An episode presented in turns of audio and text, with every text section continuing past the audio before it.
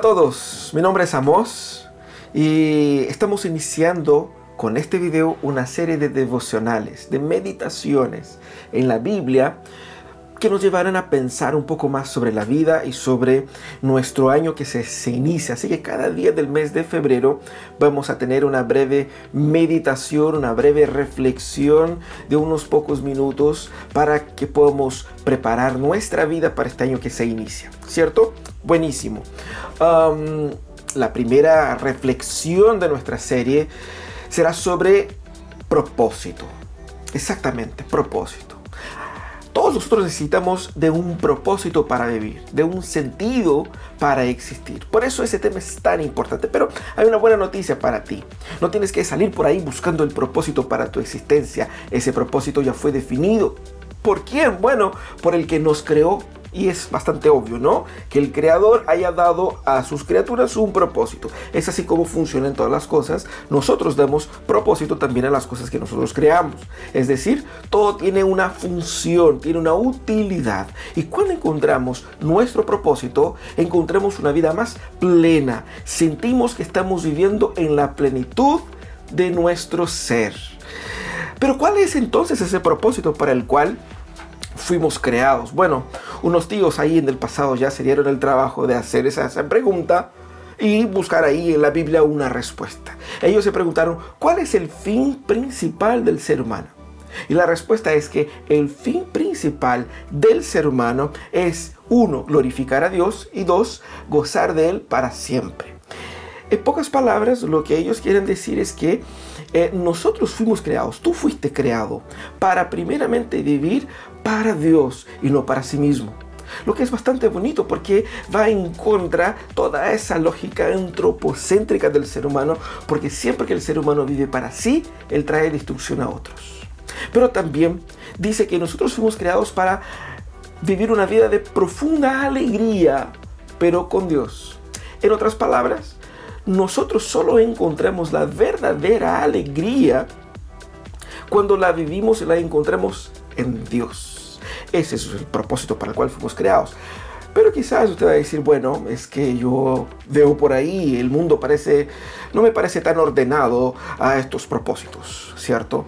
Uh, el punto es que el pecado entró en nuestro mundo y echó a perder la manera como las personas viven y distorsionó todas las cosas.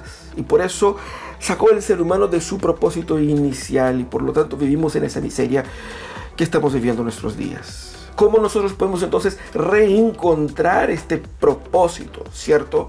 Y es muy interesante que hagamos esa pregunta porque Juan, el evangelista Juan, cuando él escribió el Evangelio de Juan, el cuarto libro del Nuevo Testamento ahí en la Biblia, eh, él pone al final las razones por, la, por las cuales él escribió ese libro.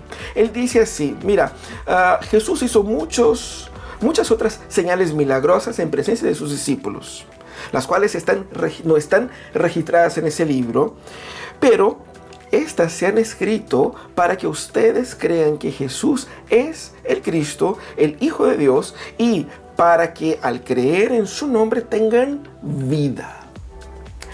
Juan pone el propósito para el cual él escribió ese libro al final y el propósito para el cual Juan escribió ese libro era para que nosotros reencontremos el propósito de nuestra existencia. Y el propósito de nuestra existencia se encuentra revelado, manifestado en Jesús. ¿Por qué? Porque Jesús, ese, como dice aquí el texto, el Hijo de Dios, el que nos reúne nuevamente a nuestro propósito primario, él nos trae de vuelta a Dios en donde está nuestra verdadera alegría y nuestro verdadero propósito.